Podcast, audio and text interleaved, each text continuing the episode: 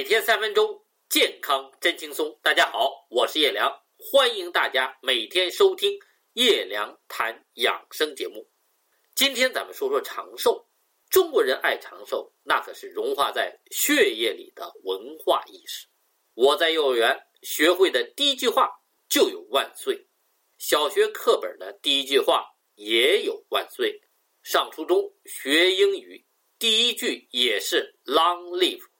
当时感觉最复杂的一个字就是“万寿无疆”的“疆”字，后来能听老戏了，知道还有千岁，再后来家里爷爷奶奶辈儿的人开始走了，就听我舅妈唠叨“七十三八十四”这老百姓进天堂的门槛儿了。等学了医才知道，这人呐寿命应该是一百二十岁，当然。这其中算法和说法很多，我就不一一给大家细说了。那人怎么才能活到一百二？也就是说，怎么才能活到我们老祖宗说的天年呢？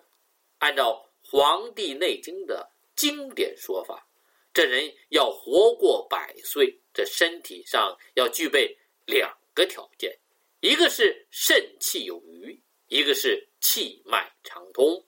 中医的肾气最简单的理解就是生命力，所以肾气有余，就是别管您多大岁数，都能感觉自己的生命力还很强大，而不是整天病病歪歪，甚至虚弱不堪。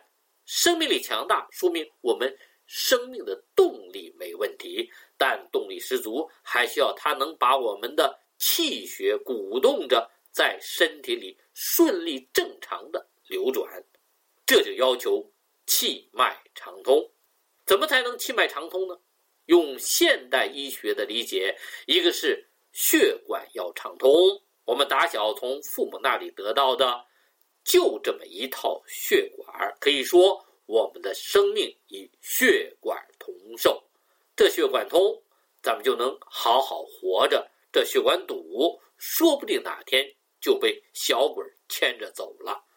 对气脉畅通的第二个理解，就是我们身体局部某个地方不能老是气滞血瘀，长期的瘀阻会导致局部毒素和阴邪之气堆积而化为肿瘤，血管堵，这人就活不长；肿瘤长，更会夺走人的性命。现在想想，三千年前的这八个字，放在今天还。这么有道理，说明咱老祖宗对生命的内观和感悟是多么深刻。那怎么才能让自己肾气有余、气脉畅通呢？